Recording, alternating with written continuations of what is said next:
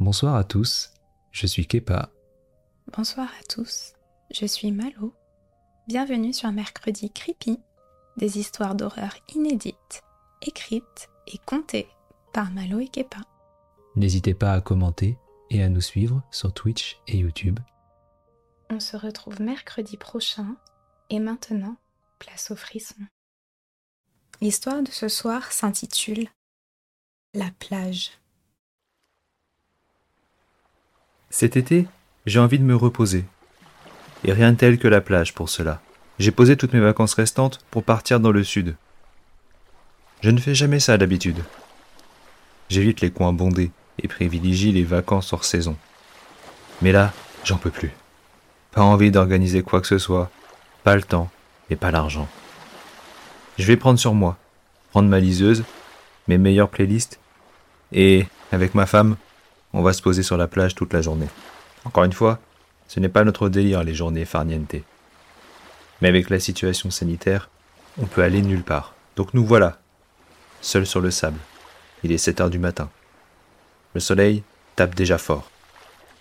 Les joggers sont déjà ici, à vouloir transpirer le peu d'eau qu'il reste dans leur corps. C'est vrai que j'ai soif. Je vais m'hydrater régulièrement si on veut rester ici toute la journée. Les sportifs font des allers-retours depuis une heure déjà. Et franchement, ce serait cool qu'ils nous laissent profiter de la vue, ne serait-ce que 30 secondes. Je m'allonge deux secondes en maudissant les run addicts, le temps de se mettre sur le ventre pour ne pas foirer mon bronzage, que je remarque que les joggers ont disparu. Tant mieux. Mes lunettes de soleil sur le nez. Je regarde de côté ma femme qui dort déjà. On est bien quand même. Le bonheur sera de courte durée, car une famille décide d'installer son campement à trois pas de nous. C'est une blague. La plage est quand même super grande pour qu'on n'ait pas à se marcher dessus, non? Je soupire et lance une battle de regard avec la gamine qui commence son château de sable sur ma tongue posée sur mon coin de serviette. Je me retourne mais n'ose pas réveiller ma conjointe qui semble apprécier son sommeil. Elle a de la chance de pouvoir s'endormir comme ça et de ne pas subir ces gens impolis. Ah, on serait quand même bien mieux sans eux. Je me lève pour aller tremper mes pieds dans l'eau et humidifier ma peau qui commence à brûler. On est bien quand même.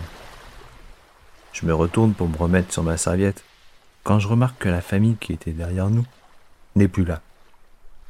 Là où il y avait la petite fille, il n'y a plus que ma tongue et s'appelle à moitié enfoncée dans le sable. Alors ça c'est bizarre. Je suis resté dix secondes dans l'eau. J'aurais dû les entendre partir. Une famille de six quand même. Je ne comprends pas, et m'assieds, un peu circonspect, sur la tournure des événements. Ma réflexion tourne vite court. C'est les vacances, et la plage est à nouveau vide. Quel pied Les minutes passent, et mon demi-sommeil est réveillé par un marchand de granité qui commence à tourner. Il est un peu tôt pour du sucre. Je lui dis non merci, gentiment, et il continue son chemin. Je décide de me remettre de la crème solaire, car ma peau est en train de chauffer, et je ne veux pas devenir une écrevisse. Encore une fois, je ne veux pas déranger ma petite marmotte et entreprendre de le faire moi-même. Je déteste ça, car on transpire vite en voulant atteindre des endroits difficiles d'accès. J'entends alors la clochette du vendeur ambulant qui revient dans mon dos. Il n'a pas compris quand j'ai dit non. Je me retourne pour lui demander de s'en aller, mais il n'est plus là. Je ne vois que son chariot. Et sa tongue, à moitié enfoncée dans le sable. Mon Dieu. C'est quoi ça? Il a disparu lui aussi? Je commence à avoir peur. Le soleil a dû me taper trop fort sur la tête, c'est forcément ça. Toutes les personnes qu'on a rencontrées sur cette plage depuis ce matin disparaissent. Est-ce que c'est parce qu'elles me gênaient? C'est vrai que j'ai râlé, mais c'est impossible. Je regarde le sable à côté de moi et mets ma main dedans. Il est chaud, mais il a l'air de bouger. Oh punaise Pas comme un sable mouvant, mais comme un battement. Ça vibre là-dedans. J'enlève ma main précipitamment et me cale sur ma serviette, ne laissant dépasser aucun centimètre carré de ma peau. Ma femme dort toujours. Bordel. Elle est très forte. Bizarrement, je ne me sens pas en danger. Au contraire, j'ai envie de tester une théorie. Au loin, une famille semble s'approcher de nous. À peu près dix mètres. À n'en pas douter, ils vont se mettre à côté de nous. Je transpire. Pas de chaud, mais de ce que je m'apprête à faire. Je ferme les yeux et ancre fort l'idée que ces gens ne devraient pas se mettre aussi proches de nous. Vraiment pas. J'attends. J'ouvre les yeux. Ils ne sont plus là. Seule une tongue est restée, à moitié enfoncée dans le sable. Je cale mes lunettes sur mon nez, m'adosse confortablement contre mes affaires et commence à chercher ma prochaine cible. On est bien quand même.